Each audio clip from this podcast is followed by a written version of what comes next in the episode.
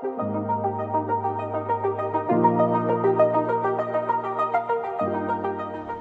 各位欢迎来到我们阿普蛙的井边闲谈，我是大猫，我是建议，我是凯梅，我是杜杜。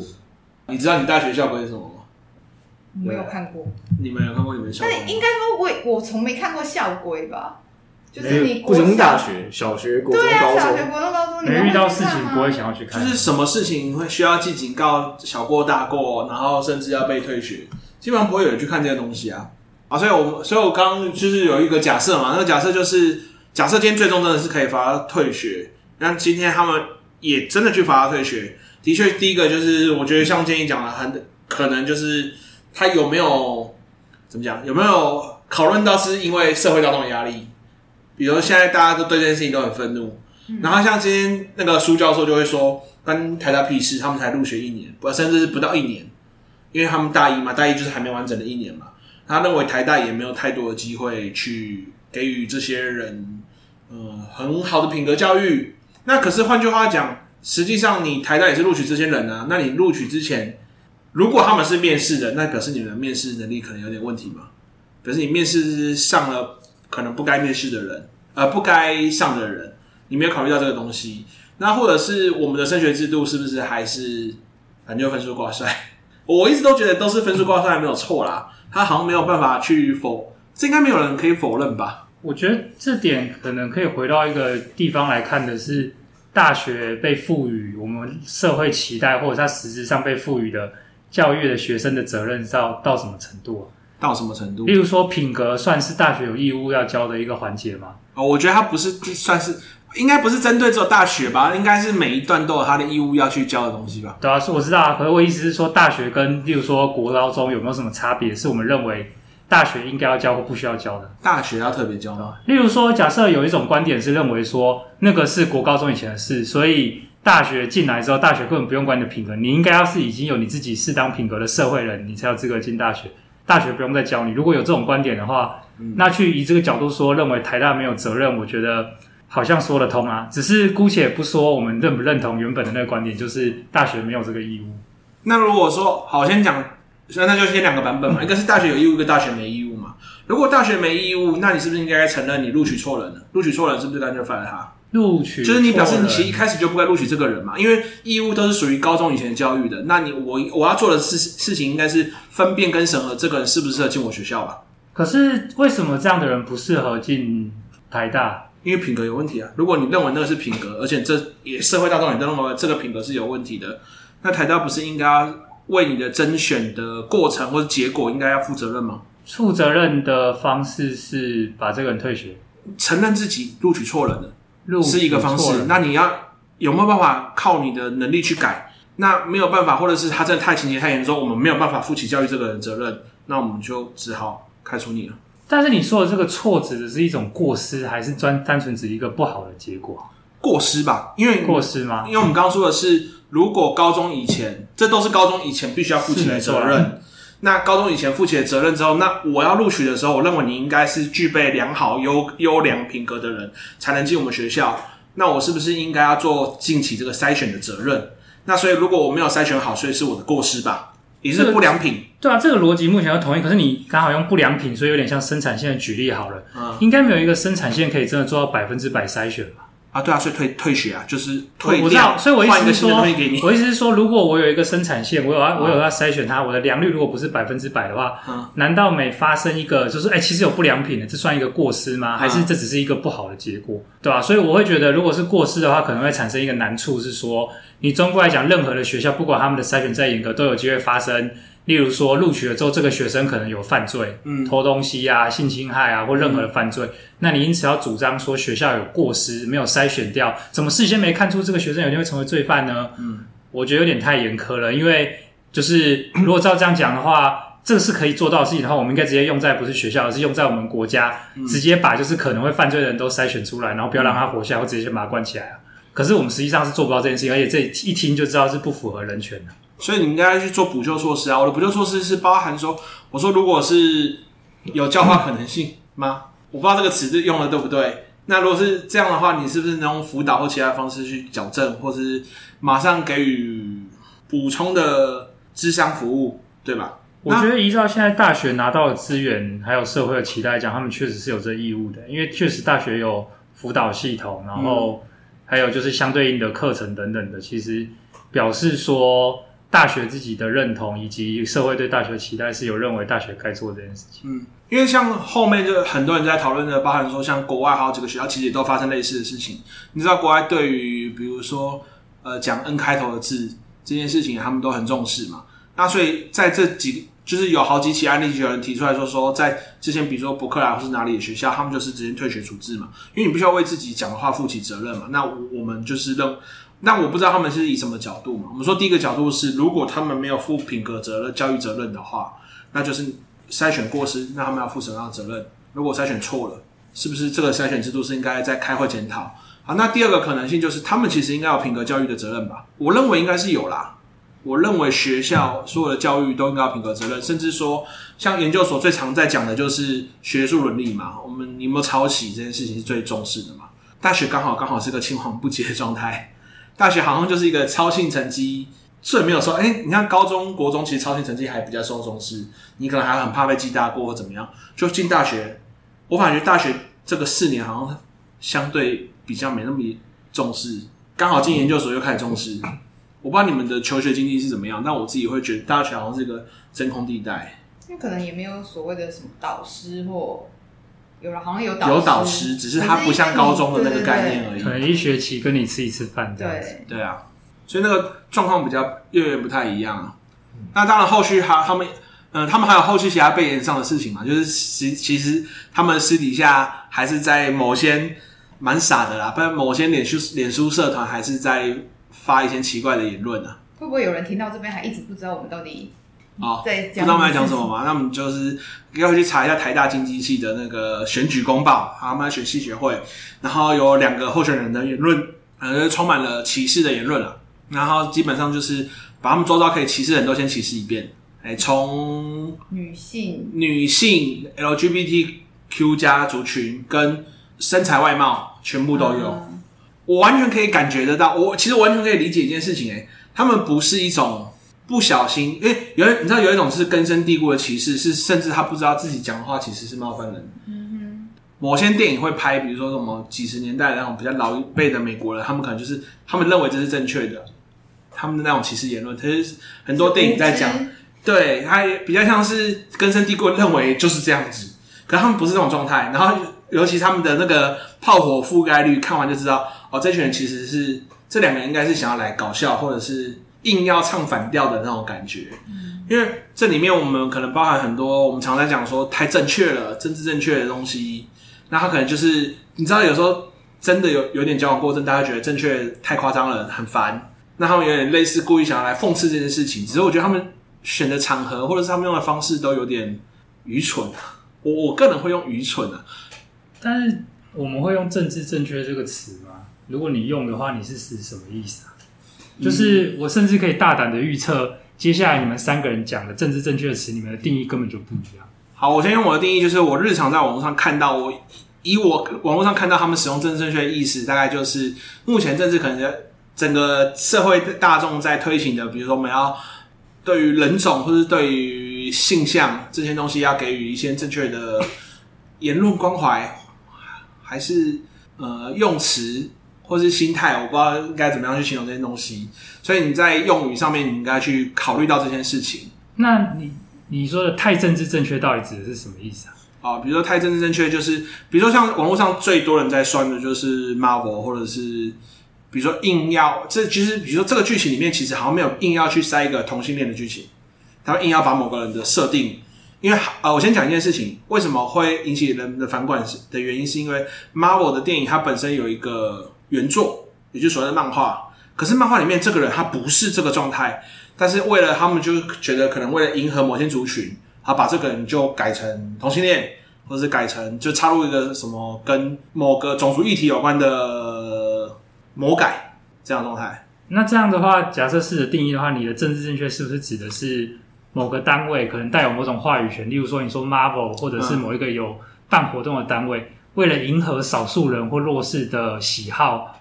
而所做的一种举动或言论，迎合少数人或弱势，我觉得是，我觉得他可能已经不是少数人或弱势吧，应该是迎合目前整个主流群体在谈论某些事情的时候，认为你应该要有态度，然后去做这些改变。OK，那重来一次的话，就是说，你认为政治正确就是迎合主流群体或主流文化的行动，就叫政治正确的行动。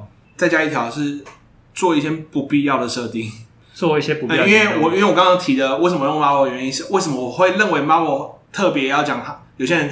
攻击他太正正确的原因，是因为原著的角色就没有这个东西，但你硬要去塞一条改变，然后这个东西对你整体的剧情目标没有任何推进，所以很明显的，他应该是有其他的目的。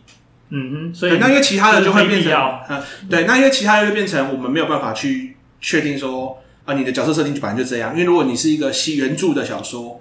你本来就是自己写的，然后你把这个角色设定成，嗯哼，什么什么比较少数的种族，或者是呃同性恋或者 LGBTQ 族群，可能都有你未来伏笔的重要性，这些都先不管它。但但我为什么特别讲 Marvel 的原因，是因为我觉得这就是比较明显的。嗯哼，那凯梅怎么定义政治正确？你会用这个词吗？老实说，我不太用这个词。哎，那你听到这个词的时候，你想象它是什么意思？我想象是他应该政治正确，好像就是基于某一个标准。然后要照着这个标准走，然后这个标准好像现在很多就是在讲的是主流价值，但这个主流价值又就是我只在想这个主流价值好像要怎么去定义它？嗯，因为有一些比如说有些传统或是反而好像比较是主流，可是在这里的在这个主流在这个政治正确上面反而的主流反而是好像现在人要特别去倡议的的这种价值。所以“政治正确”这个词，你的理解是有点像是，如果我们说有一个人很政治正确，指的是他有在刻意迎合人们有在倡议的主流价值，这个意思。嗯，那你觉得这可能是坏事或好事，或者是是中性的事情吗？如果有人刻意想要迎合有人在倡议的主流价值，我总觉得后来“政治正确”其实好像每次在形容的时候，对我来说好像变成是一个贬义词。就它不是，确实以听到脉络来讲，如果有提到这个词，目前都是通常好像前后都是这样，就是说呃，因为基于政治正确啊，那好像似乎是讲述的人通常都是为了要呃不被攻击或者是获得好处，对，然后去这样讲，对，因为好像如果你觉得本该就这样讲的话，你就不用说政治正确，你就说这是正确就好，不用加政治两个字，对。所以好像政治正确，好像是为了迎合别人，迎合某一套价值观才这样讲。对。那杜杜呢？你会用这个字吗？我其实也不太用“政治”这个字。那你听到这个字，你理解它是什么意思？我反而会觉得它是那些，就是我自己啊，就是可能一些比较有守旧的观点的人用来去呃、哦、攻击那一些。所以这是反动的修辞咯。就是我自己觉得比较常用这个用词的，有点像是他以前是身为。比较主流价值就是白人至上之类的，嗯、然后可能就习惯看到白人就是应该要多多出现，然后现在突然哎、欸，我的白人角色被改掉了，或是不再是我以前想的那种优势的样貌，我就会说哎、欸，这是为了政治正确才去做的一种感动，有类似这种样子。所以照这个定义来讲，你的政治正确也是指某些人为了获得舆论或名声上的好处，所以做的一些对他人来讲看起来很不舒适或不愉快的行为。或许吧，或是我觉得它有点像是原本的优势族群，为了要去对抗这些新兴势力所创造出来一种用用词。嗯，我觉得好，我先讲一下，还有一件事情是，我本来看到“政治正确”这四个字，就是单从文字来看，跟我的想象的话，嗯，我本来是觉得是说，哦，颜色对了就对了，就是你推什么事情都会成功。我本来想，我本来以为的“政治正确”是这个意思。哦，我是说选举，我刚讲的是我从网络上看他们的用法去推论出来的。政治正确，大概他们讲政治正确什么意思？嗯、那我以前认为的政治正确的意思是，就像以历史系来讲，有一阵子因为绿色执政嘛，嗯、所以说台湾史的案子都超好过。嗯、你只要编地方志，那个案子经费都爆干多。就是以历史系来讲，就是我最能够感受到的事情就是这件事。嗯、所以这时候就讲说，哦，这绿这是政治正确。不过从这角度讲，这个政治学好像可以这样定义嘛？这里的政治可能真的指的是当下管理众人之事，嗯，所以符合管理目的的正确，就可以是用这种方式定义成政治正确。嗯，那这样的话，既然是符合管理目的了，那这个管理目的如果是由管理者决定、政府决定的话，确实就有一些风险是可能不是所有人都认同的价值观。但我觉得会特别想提这个，是我自己有一个观点是说，我认为在讲这些案例或讲言论自由的时候，诉诸一件事情是不是政治正确，我会觉得有点模糊焦点。因为政治正确，大家在使用的时候，可能确实也不是很清楚，到底我我在反对的，我指的是什么事情。那我觉得，既然这个词大家没有那么有清楚的定义，我们就不妨直接讲我们支持或反对的事情是什么，就是不要使用这个词来当成是一个整体的概说。对吧？所以假设我反对的政治正确，我反对的其实是说，我喜欢的作品不希望在不尊重原著的情况底下做了一些非必要的改动，而只是为了讨好少数人或某另外一群不是我的人的话，我觉得直接讲出这个言论，可以让支持这么做的人比较知道可以怎么回应。例如说他们的眼光来看，可能不是这样。像你刚刚讲的那个 Marvel 的那个问题，我觉得我马上就可以提出一个点是，我我个人的喜好，我也会比较喜欢它跟我的想象一样。可是如果不一样的话，这个角度可以说服我，我觉得这说服角度是这样，就是因为我接触的那些作品，他们大多都是在特定的种族获得优势与话语权的情况底下，他们自然而然创作的都是那个种族、那个文化，例如说一定是异性恋，类似这样的情况下去做的作品。所以，如果说我本身的这个作品本身话语权就已经不公平的话，适当的改动它的这个内容，使得这个作品有不同的可能性，对我来讲是可以接受的。例我举个例子的话，是我其实这次玩那个。萨达传说王国之类的时候，我有一个小小失望的点，就是他的故事里面的所有的人都可以看得出来，只要有要谈恋爱的话，大概都是异性恋。然后我会觉得有点小失望的点是说，王国之泪他讲的是一整个海拉鲁王国的所有的人类，所有的甚至不止人类族群的所有族群，然后这些族群里面就只有异性恋这种可能性，我是觉得有点可惜，但也没有到会让我就是愤而俱往，或者是很想用力批判他。我心里面就只是觉得说啊，这样有点可惜。因为这显然不是世界的全貌，而如果玩这个游戏的孩子们以为这个就是世界的全貌，人一定要有爱情，爱情的对象一定要是异性的话，我觉得这有点可惜。其实大概就是这样而已。不过我这边要先讲一下，提 m a 我这原因，我是是要讲说，你说适当的改变，它如果对作品是有益的，当然是所有人都接受，或者是你想要去推广某个言论或是某个概念，我觉得它都是可以被接受。那我最近为什么会反弹比较大的原因，我是说整个网络上面啊，比如对很多作品的反弹，我觉得原因就是简单讲就是做失败，就是做不好。我我觉得如果他们做的好，其实都不会被骂。但是这个这个就真的就更要直接切入来讲，那应该冤有头债有主啊！你总不是批判说 Marvel 你改的很烂，而是批判说 Marvel 你怎么改了个颜色，Marvel 你怎么改了个种族，Marvel 你怎么改了个性向，嗯，就表示不是改的问题啊，是改的很烂。不是哦，是他们会讲说，为什么硬要把这个人改？比如说从这个人从白人改成黑人，然后其实对原本的剧情或者是没有任何你，或者是你没有特别想要讲的故事，你只是就真的只是改了一个颜色。可是如果它跟故事不是有影响，我们刚刚讲是如果没有正面影响，嗯、如果你觉得正面影响的话，那为什么观众要在意这件事情？为什么要在意这件事情啊？你你改了又不是为了要做什么事情，那你为什么违反原著？那你既然要违反原著，你干嘛要引用原著？你干嘛不自己写个剧本？我觉得这个都就是所谓的漫改或者是动改，任何东西，你只要从而你有原著，你不是不能改，但是你改的要有道理吧？那就是简单讲，简单讲啦，就是我觉得大家气的是你在做这件事情上面不是为了艺术，而是为了你想要去捞那个。可是那这样的话，你会反对说，假设今天日本人要拍《西游记》，他应该要用中国人吗？或者是？美国人他要拍《神鬼战士》，他应该要用找到真正的罗马人来拍吗？不可以找罗素克洛？哦，我并不会真的觉得不行。可是你看啊，如果你不会觉得这不行的话，你的标准其实是不一样了。因为如果我明明拍的是罗马故事，我却不用罗马人，嗯、我其实就已经在改了他原本这故事原本设定的就是罗马人，而不是日耳曼人或者是现在的西方脸孔去演的。应该说，呃，而且他们，我先用日本上还讲英文哦。我先用日本人拍的拍的《三国志》来说好了。以日本人拍的《三国志》来讲，他们全都日本人演。中国人嘛，这应该是没错的吧？对不对？那我们我们就是会有个内建认为是，我我就是觉得应该算是约定成熟，这样内建认为是因为反正你们就是因为你是日本方来拍这东西，所以你用日本人就特别去用日本的人来拍中国人，那我们就当做你因为你的剧组是在日本嘛，以这个概念来讲，可是你是个世界性的剧组，你明明就可以去找这些人啊。但我觉得你其实已经讲出答案了，就是为什么他们想这么做。我认为他有一个好的理由，不一定所有人都接受，可是我觉得这个理由是至少没有违背道德的。这个理由是这样：日本人如果用日本人来拍《三国志》，然后而且这个故事讲日文有什么好处？就是日本人看得懂，嗯，而且日本人投射自己有认同感，就跟我看《神鬼战士》的时候，如果我是一个白人的话，他不是真的找一个就是罗马人来演，他是用我认识的这些演员，罗素那个罗素克洛，或者是像那个后来的路特洛伊是找那个什么布莱德比特这么帅，我都会有一种好投射我自己的情感的认同感。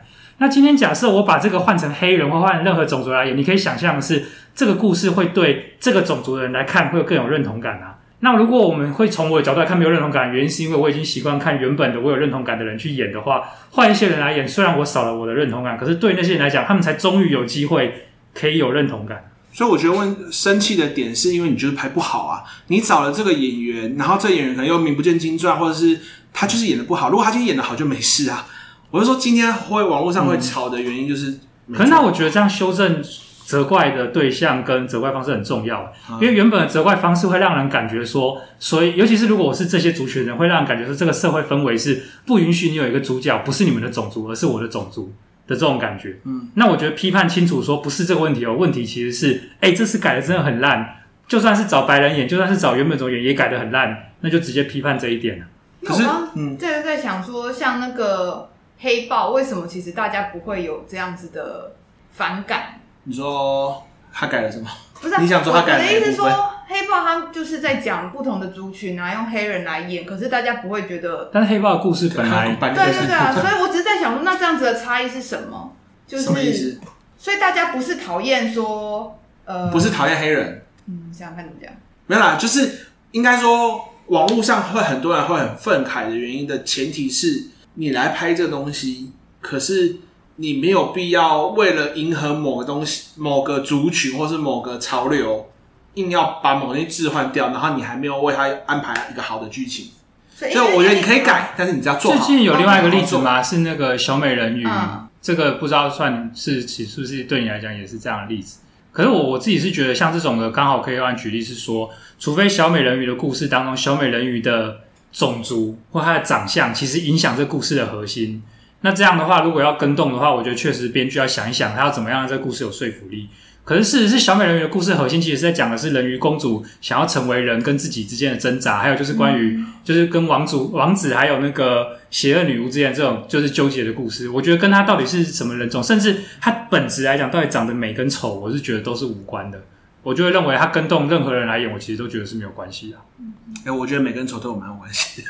所以听起来是改这件事情会让大家会有另外一套标准。就是像你刚刚会介意的是，因为我们我们介意的是你你改的只是为了你想要去捞某个族群的认同，嗯、还是是你真的很认真的想要去呈现这个故事？这个就是我会在意的事情。嗯、OK。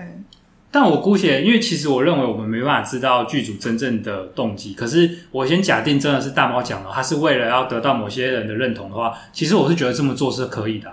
原因就在于说啊，那些人长久以来在主流的叙事以及故事里都得不到认同，那施舍一点认同给他们，难道对于长久以来已经获得认同的族群来讲是很可恶的事情吗？我会觉得完全不是这么一回事啊。嗯，基本上我也不会用施舍这个词啊，我用施舍有点讽刺啊，就是。因为你看嘛，如果我们都得到，他们都却得不到，分他们一点点，这不就很像施舍吗？如果不是施舍，我们应该要承认，所有人都有资格得到你自己认同的种族文化的角色，在这个商业的主流电影世界当中，或者是叙事的世界当中嘛。嗯哼，就是我认为他们是有资格得到的。所以，如果他们真的就是你说的 Marvel 或是某些电影当中，明明是要就是创造这种机会，又拍得很烂的话，我真的会觉得说，哎，拜托不要拍很烂，拜托拍好一点，就这样。我不会觉得说你不该，我不会批判他们太政治正确，或你不该寻求这些人认同。我会觉得你要让他们认同，你就要做得好啊，不然的话，你看拍出来之后又让那个非这个认同的人觉得说，哦，一定是换了角色所以才拍很烂。那这样的话，你叫那些你原本想要给予认同的对象情何以堪？我是觉得这其实真的是就拍好一点，做好一点。所以我觉得气的是认不认真吧，因为我觉得有一部分的人他气的是，你就是啊，你好像觉得没有好好被对待。就是你感觉对对，你只是把这个人只要换成黑色的，这样主就有顺应主流，就会更多人，我们就可以搭上这个话题。像我觉得好，我想要另外案例就是可口可乐跟百事可乐这两间公司，他们很常打广告互尬。我只能说可口可乐广告有每一次都赢。然后就像百事可乐有一次硬要搭那个，因为黑人有个人权运动叫黑人命也是命嘛，嗯，对不对？然后它里面就说他就是找一个女主角是黑人，然后也没有做什么事情，反正就是什么一直跑，然后跑过去，然后就拿了百事可乐给对方喝，然后就化解那个警察跟抗议民众的冲突，然后就觉得你在演啥小，你到底知不知道黑人命也是命？它里面背后想要讲的含义是什么？然后所以那时候就引起很大很大的反弹，嗯、就是甚至是很多人就是我觉得是有点弄巧成拙啦，就变成他们去抗议去买百事可，就是拒买百事可乐。那是一个蛮久之前的广告了，那有好几次的广告，好像百事都被被可口可乐压死的。那你们有想到什么改做的方式是比较成功的案例吗？成功的案例吗？对啊，但老实说，这个我比较不知道怎么谈。点是说，我觉得有时候一个作品成功不成功还蛮主观的。嗯，就是你可能换个词讲，你可以这样讲，就是他获得了多少人的喜欢。嗯，但这也有点像是说，再丑的鞋子都有人买的道理一样是。今天有一些所谓我们称之为 B 级片或是烂片好了，终归有人来讲，真的在这个过程当中获得了体悟或满足。那我会觉得，我们直接用成功不成功，有点像是否认了这种可能性，会让那些在我们俗称的烂片当中获得满足感的，好像他应该要羞耻，因为他的品味很差一样。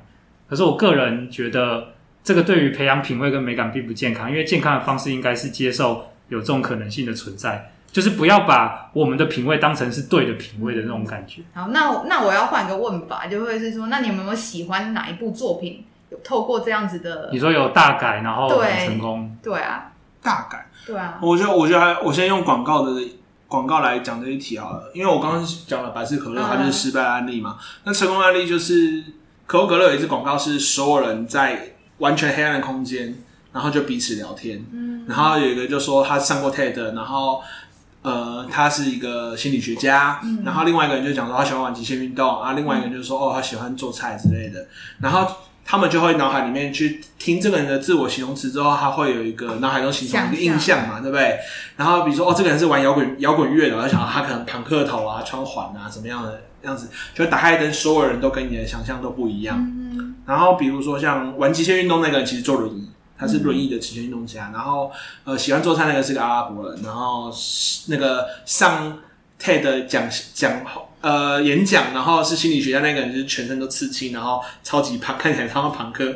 然后刚玩摇滚乐那个人他是一个上班族，看起来就是一个普通上班族。嗯、然后最后他们就是他们就是彼此认识到说，哎，就是他们在讲刻板印象这件事情嘛。嗯、最后他们从底下抽出，我说拿下你们的礼物，从下面拿出来是一个可口可乐。那可口可乐平常它那个大家看到它的铝罐是旁边是写可口可可口可乐嘛，对不对？嗯、然后他这次就把字全部抹掉，都没有字，只有一个他们的商标就过去。他们就说，就是刻板印象留给商品，因为商品有那个标印、嗯、那个印记嘛，对不对？嗯、他说，但是把你把真实留给你自己眼前的人。嗯、然后那个广告我觉得他拍超好。然后那时候我们也知道那个广告为什么要这样拍，因为他们第一次想要打进阿拉伯市场。嗯，对，他也在说不要我们，因为我们是美国公司，对我们怎么样啦？其实我们就是把刻板印象就留给商品就好了。嗯，我们对人就是可以摸出我们的印象。嗯，说法上蛮会的，是不是真的有做到？确实是。对。但我是觉得这个广告就是拍的蛮好，成功的行销，它是一个非常成功的行销案例。然后刚好对比就是百事可乐硬要搭那个黑人命也是命这这一个案例。我觉得刚刚没有想到哪一个特定的故事改编啊，可是我觉得有一个是迪士尼后来的故事，因为他们以前早期不是都有那种就是王子救公主的剧情，嗯、那他们到越后面其实就会发现这种公主的故事开始有公主自己的冒险故事，甚至到了那个冰雪冰雪奇缘的时候，会就是类似安娜演的这个公主被吐槽说怎么 就是爱上第一眼就见到人很不合理，可是他们以前的故事都这样演啊，其实我觉得像这种翻转就是我蛮。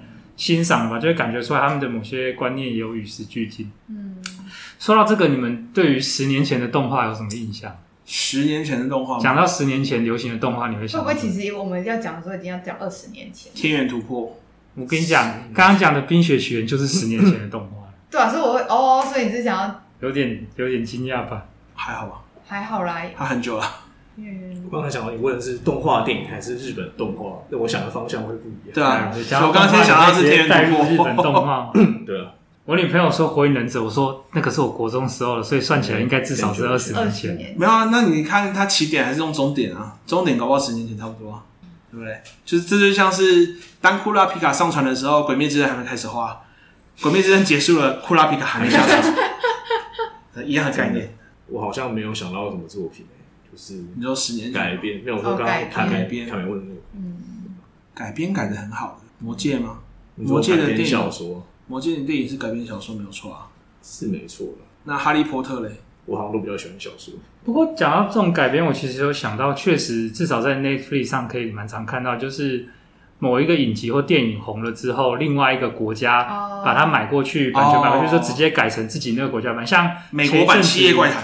对啊，或者是前一阵子那个模仿犯，其实就是宫部美幸的小说，嗯、或者是《与恶的距离》，我如果没记错，好像也有拍韩国版，还是哪一部？嗯、哦，我你知道讲，我好像想到那个 Netflix 有上一部是亚森罗平，小时候看那个推理小说，嗯、然后就是找那个黑人法国演员来演。哦，我那时候当时就有一种打破以往对亚森罗平的印象的感觉。确实，对。哎、欸，不过我这边好像有个问题，我会想问，那你认为说改编的好是要先看过原作才能比较，还是说我知道它是改编的，但我觉得这部作品虽然我没看过原作，我会觉得我是可以接受的，这样就算改编的好？可是可能这区分的是改编的好跟剧本写的好的两件事。如果不看原作是什么，我当时觉得这本剧本很好，然后那就是剧本写的好。嗯，如果我看过原作，我仍然觉得好，他有写出原作的某些韵味，或者是不是单纯的把原作重演一次的话，嗯、这个可能才叫改编的好。所以听起来剧本写的好已经很难了，如果还要改编的好，感觉是更厉害。因为我觉得蛮可以同理说，像某些漫改的作品，我对它的宽容度会高一点点。原因是因为你要电影拍出跟漫画一样，或是电影要拍出小说的感觉，我认为是很难的。因为小说会让你有更多的想象空间，但你想象的特效是最便宜你不用花钱去弄特效，所以你想象可以想象的更好、更漂亮，是更完美。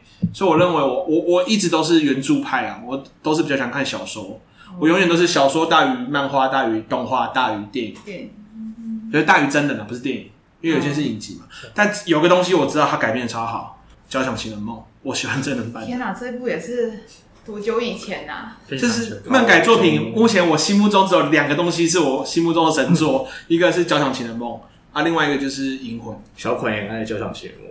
对哦，我还要想一下剧情。野田妹，嗯，我根本没看过。就是他的真人演的很好，哎，千秋王子，对，千秋王子，选角也选的很好，对，选角也选的很好。所以对我来讲，他就是个改编改的很好，因为他是少数我漫画看不下去，但我看真人可以看得下去的东西。为什么差别在？它剧情是嗯也改掉了吗？漫画我太只看了一集吧。哦，然后另外就是它画风没有很能接受。所以反而就是拍成真人以后，你反而觉得那个事情比较……他拍成真人之后，有些俏皮的那种动画插入是，我觉得他插入的非常好的，就是比如说一些漫画特效，他用动画的方式打在真人上面，嗯，然后是什么野田妹什么来自变态森林，他就从那个一个小森林里面走出来，然后就是什么头上还长香菇还干嘛？我觉得那东西就弄得很很有味道，就是很有漫画感。他用真人拍拍的很有漫画感，我觉得。哇，他们怎么那么厉害？对，所以我那一部是算是蛮喜欢。我觉得如果说要说改编，然后我很喜欢作品，我认为他改的很好的，那就是《交响情人梦》。因为我觉得改编是其真的是一个，我一直都觉得改编有点吃力不讨好啊。因为原作派会一改，原作派的人你一改，他就觉得说啊，没有忠于原作。嗯，对啊啊，如果完全忠于原作，哦，看漫画就好，干嘛看电影？嗯，对，所以我觉得它是个很尴尬的地方。那改编作品还是好像还是蛮多的。很多啊，因为省剧本钱吧。像比如说《东方快车谋东方快车谋杀案》，或者是福尔摩斯系列，他们全部都是改编的嘛。哦、那福尔摩斯系列一定也有你心目中比较好的那一部啊。比如说《新世纪福尔摩斯》，有些人觉得这部福尔摩斯改的很好，有些人会觉得喜欢小劳勃道尼演的福尔摩斯啊。哎，所以你没有看过吗？有。那你觉得那一部拍的好吗？你说哪一部？嗯，小萝卜道你还是小萝卜道尼？班尼迪克蛋？班尼迪克蛋？我觉得两个人各有特色诶、欸。我好像都还有算算蛮喜欢，但是是还可以接受的嘛。嗯，嗯。那你最近又很少看电影？最近？对啊，最近好像是不是大家都很少去电影院啊？哦，说到最近，那有一部很好看，然后完全出乎我意料，就是超级玛丽。超级电影吗？对，超级玛丽电影真好好看。你去电影院看了？我去电影院看。不去电影院还有哪里能看？因为现在很多都是，不去电影院，我就看盗版的了。不是啊，因为现在好像很多基本上都上平台，嗯、就最近好像流行，大家都是直接就过没多久，可能搞完 Netflix 就有。对啊，就是反而这确实是导致电影欣赏的模式可能在衰退的原因。嗯，就好像很多人现在去电影院都被都是包场吧，就是啊，对啊，我觉得去电影院原因就是包场啊。最近台北捷运在狂打闪电侠，DC 的。哦，对，闪电侠这部蛮期待的，因为号称看过试映的人都说超好看，对的，而且是一致好评。好像在与漫威的战争有扳回一城。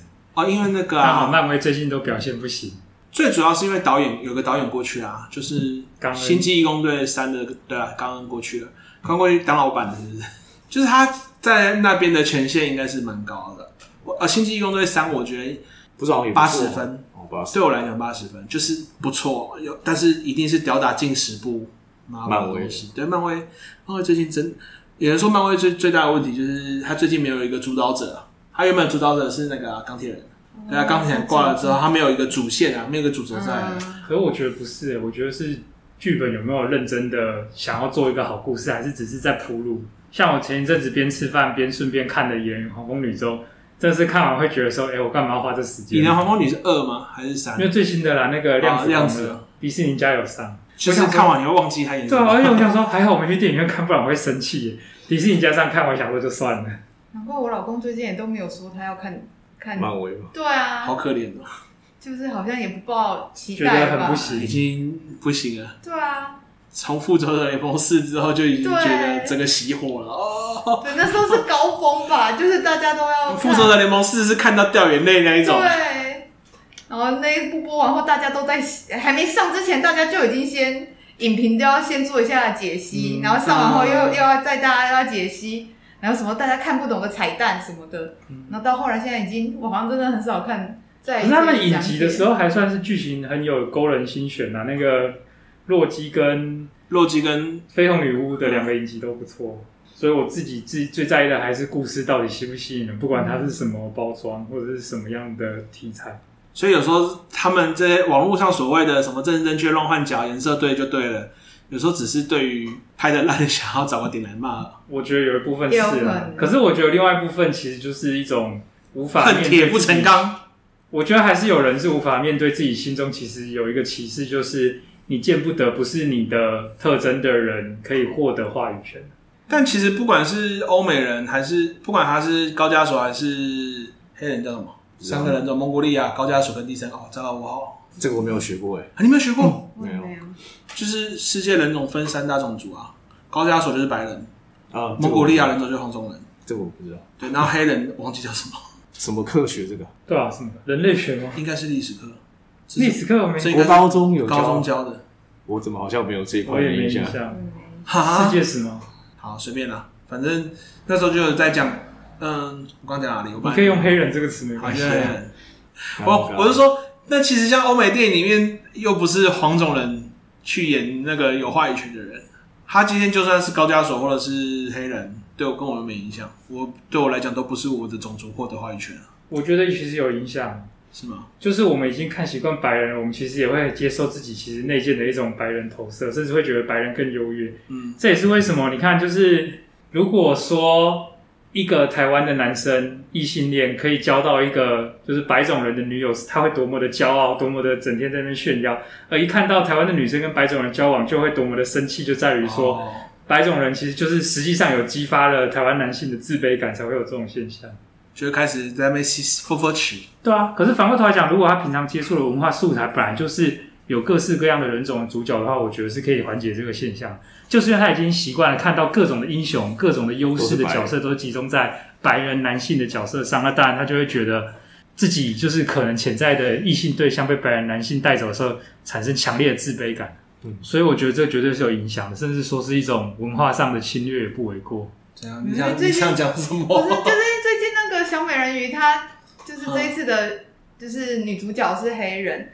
但我觉得被我应该说，我看到的攻击好像都不是在讲黑人诶，其实都是在讲觉得这个选角很丑，或者演技很开。